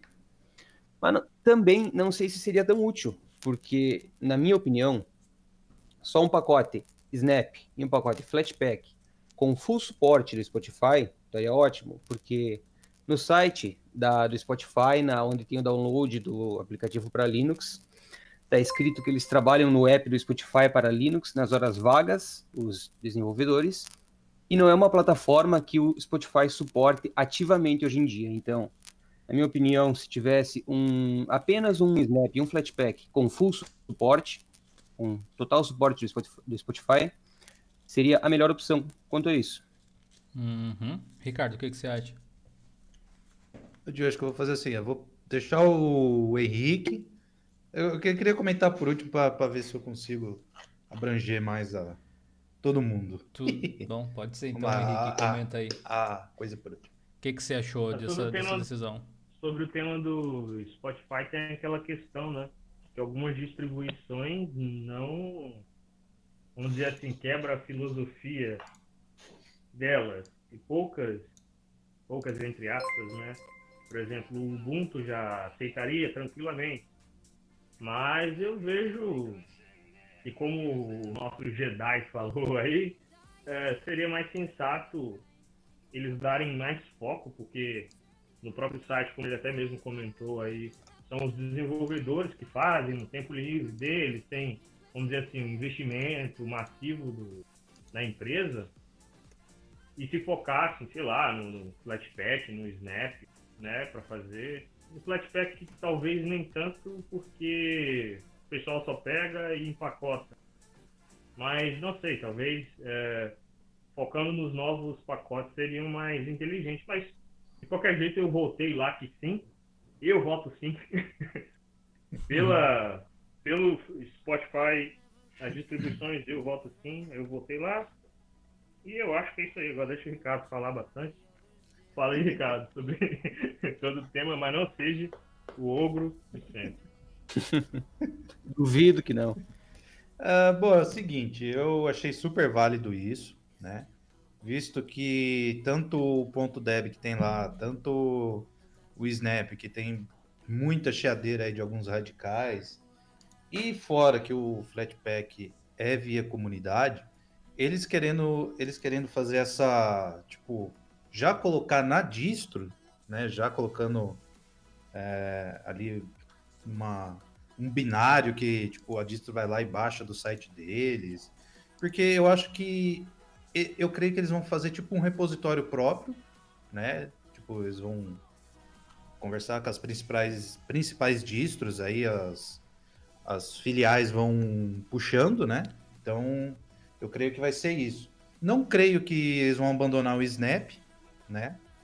É, uma- Então eu creio que vai ter o Snap e mais essa via é, dentro da própria distro, porque, que nem o pessoal já falou, tem distro que abomina e seus seguidores também abomina o, o Snap, né? Então é, fica essa guerrinha aí inútil, né? Então eu creio que eles querem abocanhar mais o mercado, então eu creio que eles vão, sei lá, criar um binário dentro de um repositório próprio deles tal, e vão distribuir dentro aí da.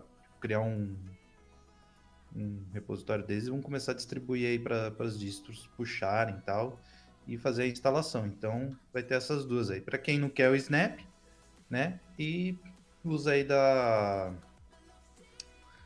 da feito por eles. Então eu também votei sim, né? Então eu acho que isso pode ser um- uma gigante, literalmente aí fora do mundo open source, né?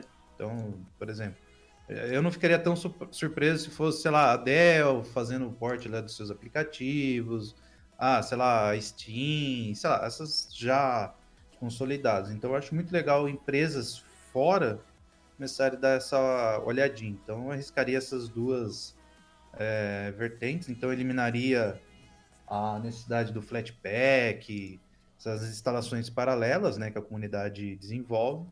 Então já estaria ali dentro da própria distro. Então o, a distro que tem usuário que não está ligando muito para a filosofia dela, só habilita lá o repositório non free, como é o caso do Debian, Fedora e afins. E aí já está tudo bonitinho. Então eu arriscaria essas duas formas e eu acho que vai ser muito bom, né? E os xiitas aí que arranquem as cuecas pelas cabeças. É, eu, eu acho legal, cara. Não vejo por que não. Inclusive, a forma com que o Fedora faz para ativar o Chrome poderia ser a mesma que faz para ativar o, Exato. O- Spotify, né, tal. Eu, sabe o que, que eu acho importante? Porque a versão Snap, ela é feita pelo Spotify. A versão É. Flatpak, ela não é, apesar de ser baseada na versão que é feita pelo Spotify em Deb, pelo que eu sei. Ah, a questão é, quando você tem uma versão suportada oficialmente por uma empresa, quando é um produto assim, você tem atenção do desenvolvedor, você tem suporte oficial. Se você é, É. cliente premium, aí você, né, especialmente nesse caso, ah, você tem- recebe uma maior atenção. Porque por mais que a comunidade seja eficiente, precisa que o Spotify lance, precisa que a galera pegue e reempacote para entregar para você. Se já está oficialmente nos repositórios, quando saiu a atualização, saiu a atualização para todo mundo. Já lá. Acho que especialmente para quem precisa habilitar ah, repositório adicional ou coisa assim para poder usar um software como o Spotify é uma coisa bem maneira, bem bacana. Bom, outro assunto que eu gostaria de debater rapidamente, na verdade eu gostaria de cortar o viés mimizento que tem no meio dessa história, que é o Glimpse e o GIMP. Não me interessa o mimimi ali que tem no meio. O que me interessa de debater é algo que eu considero um pouco mais sério que realmente impacta o mercado de alguma forma, que é assim, a mudança de nome de um produto, ela pode afetar o sucesso dele? O que, que vocês acham aí nos comentários, galera? Comentem aí no chat. É, Gedi, o que, que você acha? Mudar o nome de um produto efetivamente pode mudar a probabilidade de sucesso dele? Acredito que pode sim. Eu sempre gostei do nome GIMP, até agora, tem pouco tempo atrás. Eh, aqui no Brasil, é claro, não tem diferença nenhuma. Para nós, não- nunca teve significado a mais. GIMP sempre foi o programa, o GIMP. Mas Nas línguas. eu acho que deveria mudar o nome sim. Viu, é, GG, É. rapidinho. Nas Oi. línguas é, de origem latina, não tem, pelo que eu dei uma olhadinha, não tem muito esse problema. Não, não que eu saiba. Mas, imaginando, me imaginando no lugar da, de uma pessoa que falante de inglês. É no inglês, né, que ele tem esse, esse problema. Aham. Então, me colocando no lugar dessa pessoa, deve ser até embaraçoso para a pessoa falar eu uso GIMP, considerando o significado. E além disso, eu acho que, apesar de eu gostar do nome GIMP, eu acho que Glimpse é um nome melhor, me agradou mais. Eu acho que é até melhor comercialmente, chama mais atenção, não só pelo significado, mas eu acho que é mais artístico, traz um- uma cara melhor pro programa, na minha opinião. Agora, se o fork vai dar certo ou não, só o tempo dirá, mas eu com certeza vou testar. É isso aí. Massa, massa. Henrique, o que, que você acha? Ah, a questão de uma mudança, eu creio que depende muito do caso. De um programa, vamos supor, sei lá, muito consolidado, talvez dê algum BO. Mas eu não vejo que no GIMP traria esse problema. Dificilmente, se mudasse de nome, uma pessoa que usa não ia, tipo, ah, cadê o GIMP? Ah, ele mudou de nome, ah, tá, legal, tal. Tipo, não ia perder no limbo o programa e poderia atrair mais empresas, né? Dependendo do nome é, que escolhessem projeto do GIMP, sem, sem tanto a questão do mimimi, como você falou. Também creio que para falantes da língua que essa palavra GIMP ela tem umas conotações bem zoadas, seja meio embaraçoso falar. Foi como a gente estava discutindo no, lá, lá no, no, no grupo, é, sobre alguns termos aqui no Brasil, que nem a gente fala, o Kubuntu, né? Nossa, É, verdade. Muita gente tipo, tem vergonha. Eu mesmo, para falar com uma pessoa nova, falar Kubuntu é um pouco estranho, porque geralmente a pessoa olha assim, Kubuntu, para eles não faz sentido, mas pra gente tem aquela brasileira é uma desgrama, né? Vamos ter. Mas é é, é- mas é que é, é, é esquisito, né? De fato, você. É, Essa analogia que você entendeu? puxou, eu já ouvi, tipo, gente falando assim, nossa, vai usar Fedora, negócio que fede, um negócio Fedora, assim. hein? Por mais que não É. tenha nada a ver, né? Porque, porque Fedora também É. é. o chapéu em português também, mas é que aí às vezes não, não faz parte da cultura do, do vocabulário da pessoa em relação a esse tipo de coisa. Mas, enfim, prossiga. É isso aí. Mas, Vamos lá, então vamos tá bom. Ricardo, o que, que você acha? Ah, eu acho que cai na mesma, no mesmo dilema lá do OpenSUSE. Não sei se o chat aí tá lembrado, os amigos aqui estão lembrados. Cai na mesma história do, do OpenSUSE. Ah, eles vão. Eu tô vendo que essa, essa questão veio à tona. É, sei lá, onde há fumaça há fogo. Então, provavelmente eles querem fazer uma uma fundação igual o Krita. Qual que é o outro projeto que Blender. virou uma funda Blender. Então, eles vão querer não ficar, tipo, de mal, vamos dizer assim, entre aspas, com o mundo inteiro, né? Então, eh, eu acho que isso daí foi um verde da equipe do GIMP, né? Para ver o que, que eles acham. Fala, é um fork aí, sabe? Acho que Tem, tem muito mais coisa aí por trás. Se eles verem, ah, o fork deu certo tal, ah, vamos juntar, vamos fazer aqui, ali, ali e tal. E, e assim, o OpenSUSE ainda não mudou, porque tem um monte de questão e não sei o que tem por causa da SUSE e tal, tal, tal. O GIMP é mais fácil, não tem ninguém por trás atrelado. Então eles podem fazer uma, um estudo de mercado. Se o mercado abraçar a ideia Glimpse, vai ser Glimpse. Na, É aí verdade. vai vir uma atualização, vai mudar e a gente vai continuar usando da mesma É. forma, entendeu? Vai vir É, lá as aí- melhorias. aí vai depender muito do, do sucesso desse projeto, né? É, Porque, se, Porque se a única coisa que eles têm de, de, de, de ideia é mudar o nome, sei lá, só viu? fazer pesquisa de mercado e GG. O- o- mas a gente tem que pensar um negócio, sabe? O, o GIMP, ele tem esse nome há mais de 20 anos. Sim. E tipo, ele tá, ele é consolidado no mercado como uma ferramenta. Agora é muito difícil a gente imaginar o que não aconteceu. E se o nome teve algo a ver de fato com esse tipo de coisa. Eu acho até que não, porque GIMP não é algo que, que faça parte do vocabulário de todo mundo, ele é meio que uma gíria, sabe? É, Então, é legal se não tivesse nenhum tipo de conotação. Mas quer ver um exemplo que eu achei negativo? Teve uma vez que eu tava feito. Eu, eu, eu gosto de compartilhar as coisas no meu Instagram que eu tô produzindo e tal, bastidores do canal. Inclusive, você pode me seguir, tem o link aqui embaixo. Aqui, aqui ó. Bem aqui. É, e eu fiz uma arte no GIMP e tal, e tirei um print, eu tirei uma foto do- da tela, não lembro bem. Fui compartilhar e coloquei hashtag GIMP. E aí cliquei na, na hashtag GIMP, pensei, vou ver, sei lá, outro, outros artistas Não ou algo assim, isso. né? não E a-. É, e acabei caindo em um monte de foto de sadomasoquismo.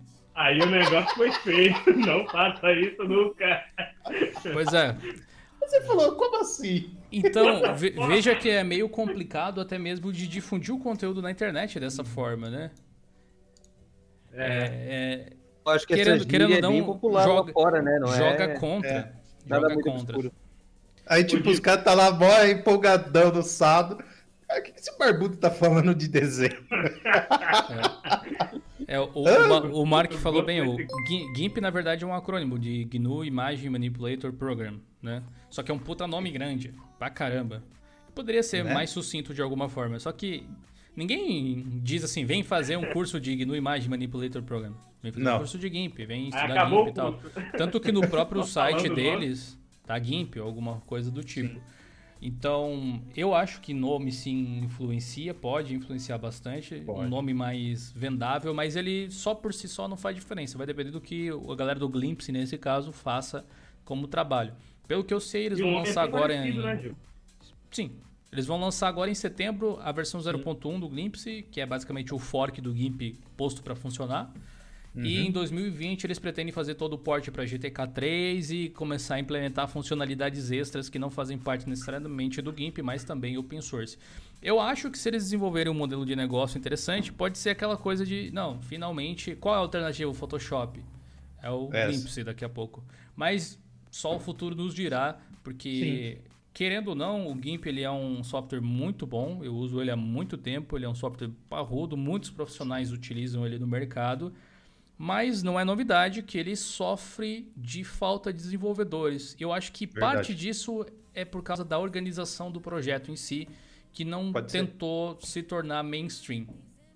Ô, Gil, É, eu, eu creio que o pessoal do GIMP não vai querer mudar de nome porque eles mesmos. Tipo, esse assunto é muito antigo.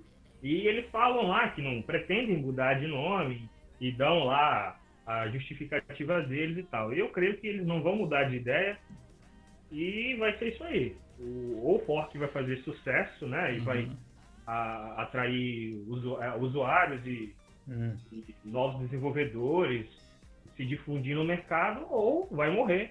Sim. Porque o pessoal do GIMP, pelo que eles demonstram há muitos anos, não tem o mínimo interesse. Eles estão se lascando para isso. Eles É. tão- não estão nem aí para isso. O, o Augusto Então, é, comentou algo legal aí, ó. Ele pediu assim, Gil, você acha que muitos forks podem atrapalhar o desenvolvimento ou matar ideias originais? Eu acho que fork Então. inegavelmente tira poder de fogo dos projetos, assim, porque essas pessoas poderiam estar no projeto e estão criando algo diferente. Porém, essa também é a beleza do software livre. Se você não concorda com algo, eu não quero me juntar àquele projeto. Mas o material que eles fizeram por base, eu não gosto, sei lá, das pessoas que estão no projeto.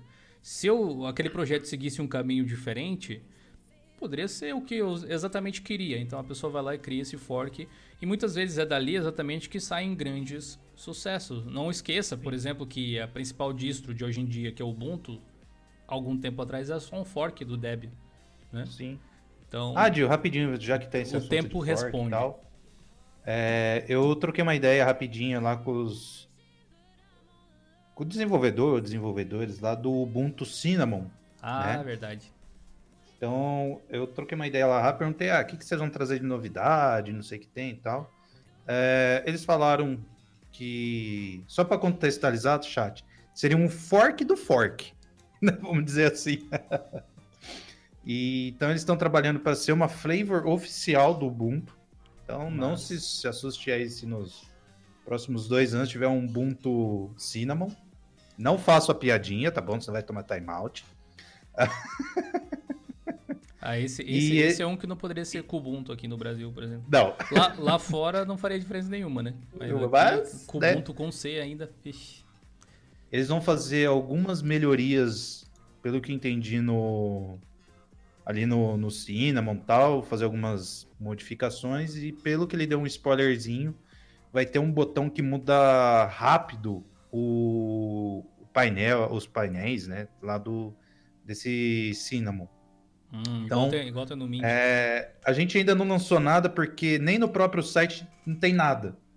Entendeu? Só É. fala, ó, tá vindo um projeto novo. E a gente não é então- precipitado, então, né?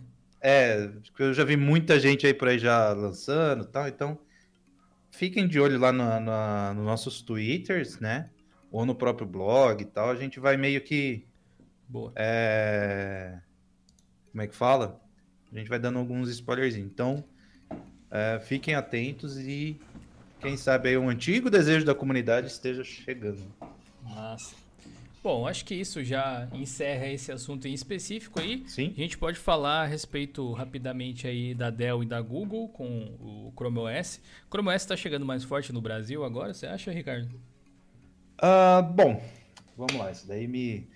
Eu quis colocar aqui na pauta. Não, não, não se estende quê. demais e que a gente Tá. já tá 18 minutos à frente do previsto. É, bom, eu acho que aqui no Brasil, em específico, como tudo, a gente vai estar um pouco atrasado, né? Porque a gente espera sair lá fora, deu sucesso, a gente importa. É, mas eu creio que, que nem eu dei a chamada, né? Microsoft segura as carças que a Google tá, o Google tá chegando. É, por quê? Antes o Google ficava, ah, o Google, lá o Chrome OS, ficava restrito a só a parte educacional. Então eram universidades, escolas e afins. Agora vai atacar um mercado muito maior, Tá certo? dominando, né? Lá E que tá, domi- tá vindo com força, que é a parte enterprise, né? Que não é, não é mais só ah, o estudante que só abre o Face, escuta uma música e foi. Não, é um ambiente mais pesado, mais é, vamos ver se vai funcionar. É, é, quando eu, brin- eu brinco, tento argumentar com algumas pessoas, ah, vamos ver se o SO, o sistema operacional, se a máquina aguenta um ambiente mais truculento, né? É pensando nessa parte enterprise. Então, o, o Google, junto com a Dell, fez essa parceria, né? Então, tá vindo com força com dois Chromebooks, né? Um normal que a gente já viu e um 2 em 1, um, que é aquela telinha que vira, tal, bem bonitinho. E eu acho que o cara que prevê mais do que eu, né, o Linus Torvalds, menino Torvalds, ele falou que a popular- popularização do, do Linux seria através do Chrome OS. E está começando a se provar aí. Interface unificada, é, consegue fechar parcerias mais, mais fácil, né? Uhum. Então, É eu creio trás, né? que com essa com esse boom né, lá fora, pode ser que comece a chegar aqui, aí empresas como a Nvidia, a AMD, começa a dar um pouquinho mais de atenção, mais do que já está dando. Então a gente já vê a Nvidia, o, a- o Google e mais outras empresas mexendo nos, nos códigos, e a gente fala, mas, pô, mas por que isso? Então a, tá vindo com muita força, não se surpreendam que daqui uns três anos vocês começarem a ver muito Chromebooks é, puxando a popularidade do Linux, né? Então você daqui a pouco vai ter Chromebook ah, rodando, sei lá, Far Cry, PUBG, um monte de coisa. Vai, vai que o Stadia Então- dá bom, né? Que. Exato, tem também essa do stage. Então, é... sim, eu acho que. É que nem eu falei lá no meu vídeo de, pré, de premonição, vamos dizer assim, não foi o ano do Linux, em sim a, a- os cinco anos do Linux é que vai, vai dar deu um boom muito grande. Não se esqueçam, só foi ano passado que a Nvidia começou o Proton. Parece que faz, faz um monte de, de tempo, mas não, só foi o ano Parece que passado. tem anos, né, cara? É, Foi tempo. Então- é, é foda, muito legal. Então, não se assustem, tipo, uma empresa gigante dando esse aporte financeiro. Uma coisa é, sei lá, a, a- a Canonical, a- antigamente era a Red Hat, eles são, têm um poderio financeiro? Tem. Só que a Google tem muito mais, certo? Então, não se assustem aí, do nada, eu falo do nada bem, entre aspas, um Photoshop surgir aí para Linux. Então, Massa. Bom, já Eu- joguei a eu- polêmica eu, eu, ar, Eu, agora adoraria, adoraria usar o Chrome OS como meu sistema principal. Cara, as, as poucas também. experiências que eu tive eu acho que a- com um, eu gostei muito do workflow dele. Eu só acho meio, sei lá, que a- a- o Google ainda tá meio que batendo a cabeça, é não disponibilizar para a gente poder instalar na nossa máquina, igual qualquer outra distro Linux. Eu acho que esse é o único pecado deles de que eu tava lendo. Se você quer o Chrome, o Chrome OS, você tem que pegar o Chrome OS e fazer a, a como é que fala? Você baixa lá os códigos você compila. Esse eu acho é o único calcanhar de Aquiles para para avançar de vez aí. Fato. Bom, quero fazer aqui o meu pequeno jabazinho. Tô usando a camiseta aqui, a gente tava falando de forks. Deixa eu ver se dá pra mostrar, ó. Made Fork, Be With You. Disponível lá na Deal Store para você comprar. Tem o logo do Ubuntu aqui em cima, tem o logo do Debian aqui embaixo. A camiseta é muito da hora, acesse aí dealstore.com.br e ajuda a gente a comprar uma garrafa, um garrafão de leite aqui para casa. É, deixa eu mudar aqui a telinha para mostrar para vocês. Olha só. É, Slackware. Slackware abre financiamento coletivo para manter a distro de pé. Slackware, distro classicaça, né? Hardcore para os dias de hoje. A gente tem aqui, inclusive, um bate-papo do, do canal aqui com o Slack Jeff a respeito do Slackware, obviamente. A gente discutiu sobre como é a distro, o que, que ela é diferente, o que, que ela tem de interessante e tal. Vale a pena vocês darem uma olhada. E aqui tem um documentário foda pra caramba que o Slack Jeff fez no canal dele sobre o Slackware. Tipo, contando um pouco, é um documentário de uns 20 minutos, mais ou menos, se eu não me engano. 22 aqui. Vale muito, a pena ver. Parabéns aos envolvidos, inclusive. Não pude é, conhecer todos eles pelos nomes, pelo menos eu não reconheci, mas ficou realmente muito legal. Basta acessar esse link aqui do Patreon para você dar uma força aqui pro Slackware. Olha só. Tem aqui, ó, 369 Patreons já e 1.800 dólares só por mês. 1.800 Ah, acho que ele dólares deu é, uma correção lá embaixo. É tipo tá na- o salário de é, de, sei lá, uma pessoa no máximo. É. O Slack, deu- o Jeff deu uma atualização lá nos comentários que subiu bastante, ó. É, é, eu É, acho que eu ele tava falando disso, né? Tá É. mostrando aqui. É, o Jeff até comentou aqui. Verdade. É, galera, o negócio é o seguinte. Precisa de dinheiro para movimentar as coisas, querendo ou não. E é uma dica que eu dou, inclusive, para as distros nacionais. Tem o Bruno aí, tem o, o, o pessoal do Regata Josué. lá também, que faz um serviço muito bacana, muito, fino. Muito assim. top, velho. Muito. Ah, eu, eu sei que cada um às vezes tem de repente um porquê diferente de fazer as coisas, um objetivo diferente, mas se a intenção é realmente tornar a distro maior e se estabelecer, especialmente quando vocês deixarem de trabalhar nela tão diretamente, é importante pensar nesse plano de sustentação, sustentamento, sei lá, futuro, para que as coisas não acabem do nada. E para finalizar aqui, quero falar a respeito de um- uma descoberta muito legal. Esse aqui é o Vulkan ICD Loader. É uma, digamos assim, uma ferramenta que trabalha junto com o driver de vídeo, quando ele usa Vulkan, e no caso aqui com o DXVK, é, que permite que a gente tenha melhores sombras e reflexos dentro dos games se você ativar. Muito provavelmente o processamento de cores ele passa a ser tratado de uma forma especial. E quando você vem aqui no Lutris, eu dei um exemplo, Tipo, você tá com o Lutris aberto, você clica aqui nas configurações do jogo, lá em System Options, vai ter a opção aqui Vulkan ICD Loader. Você simplesmente coloca Intel, se você usa Intel, Radeon, se você usa a placa da AMD, e você coloca aqui NVIDIA, se você usa a placa da NVIDIA, e aí dá um save aqui e roda o seu jogo e repare as diferenças. Eu coloquei uma imagem aqui do Overwatch e coloquei é, tarjas na tela com duas imagens. Uma com o Vulkan ICD Loader desligado, onde eu escrevi off aqui, e nas outras ele está ligado. Então você consegue ver é, claramente que nas partes onde ele está ligado, você tem um reflexo um pouco maior, a sombra ela é maior, o próprio chão você vê que tem um tratamento com iluminação muito legal, bem diferente do que você tem em cima, embaixo, assim. E se você achou que o seu Overwatch em específico aí tá dando uma diferença, pode ser uma forma de você de repente deixar ele igualzinho do Windows, que ele já roda super bem, inclusive na taxa de FPS. Ah, só dando uma atualizada, Dil. Atualizar não, um complemento. Eu. Bom, todo mundo aí já sabe da minha saga com híbridas, né? Então, por exemplo, o ICD Loader eu tenho que ativar para poder, poder jogar e tudo mais. E agora está saindo aí os Wines aí 4.15 já está liberado, mas o 4.14 Station, fiquem ligados lá no blog que eu estou fazendo um passo a passo de como instalar ele da forma correta do Ubuntu. É, cara, melhorou meus FPS assim absurdamente. Antes eu tava cravado na faixa dos 60, 70 FPS. Uhum. Teve jogo que eu criei lá, eu bati 100. Falei, meu Deus do céu, como assim? E usando o Drive 430.40, né? Vou. Quem tá se perguntando no chat aí sobre o Drive 435, como é que tá híbrido? Calma, sossego, facho.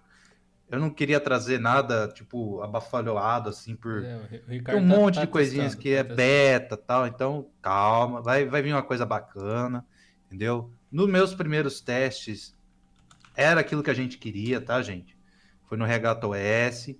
Ah, na base Ubuntu ainda tem algumas coisinhas, eu vou fazer um teste, eu vou instalar o Drive, não via PPA, mas sim via o que eles disponibilizam lá, então Karma, karma. Vocês esperaram tanto, né? Ninguém nasceu aí de, de quatro meses, então karma. Muita karma nessa hora. É. É, Beleza. Galera, é o seguinte, últimos avisos aqui, o Raul falou de algo que eu lembrei aqui, acho que é legal de mostrar, inclusive o Raul ajudou a gente a colocar esse site no ar, olha só. Qual?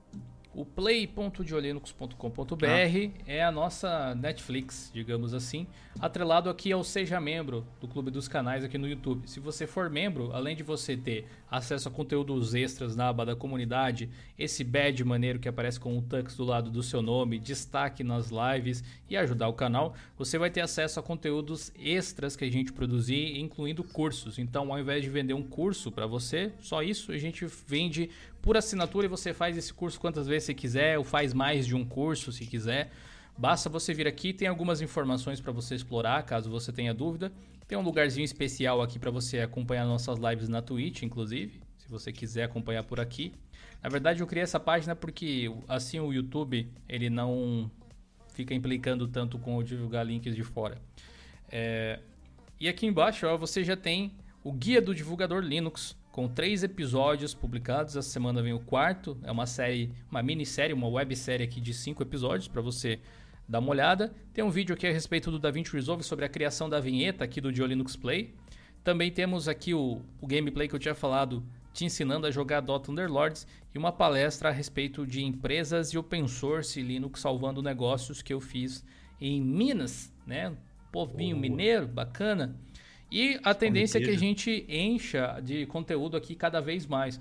Essa semana a gente terminou também a edição de uma série de Metro 2033, então vai ser maneiro aí para vocês assistirem também. Quero gravar os últimos dois vídeos dessa série essa semana. Tem também um curso de Ubuntu que eu estou planejando Boa. virar para cá, de volta. O curso de Ubuntu, o pessoal votou lá. A ideia é trazer um curso de Linux Mint também no futuro. E a gente está planejando também um curso de Blender, um curso de Terminal. que o de terminal ele começou a ser encaminhado, de Blender ainda não, e temos um curso de podcast pronto, só falta gravar o primeiro episódio agora, que é a introdução ao assunto, e vai estar disponível aí também, a partir de R$19,99 por mês, mais barato do que qualquer curso na Udemy, mais barato do que qualquer assinatura de Netflix, com conteúdo premium e pensado aqui para a galera do canal, para nossa comunidade que nos ajuda a manter os nossos projetos no ar através do Seja Membro. Então, além daqueles benefícios padrões aqui do YouTube, a gente criou um site só para trazer conteúdo extra para vocês, beleza? É, a gente Isso, vai parar galera. por aqui. A gente já se estendeu bem mais do que o planejado, mas é que tinha muito assunto, duas semanas Tinha mesmo. É, só que a live continua lá na Twitch, onde a gente vai jogar Overwatch agora no Linux por lá. Então, se você quiser colar, aqui ó, twitch.tv aqui, barra de Linux, segue a gente lá, nos ajude a bater a nossa meta. Eu quero agradecer em especial o GD, que participou hoje pela primeira vez aqui do Friday Shows. Seja muito bem-vindo e volte mais vezes, brother. Muito obrigado, Gil. Muito obrigado pelo convite, pela oportunidade de estar aqui, dar minha opinião. E para mim é uma honra ser parte dessa comunidade de Linux, que já me ajudou muito e ajuda tanta gente. Então, beijo pai, beijo mãe, beijo vó. É isso aí, valeu, galera. A sua alma é minha. Valeu. Ai, valeu. desgraça. Valeu, Ricardo. Valeu, Henrique. Valeu, chat. Gil. Valeu, chat. Vamos lá pra Valeu, Twitch. A gente se vê lá no Twitch daqui cinco minutinhos, beleza? Valeu, galera. Falou. Valeu, galera.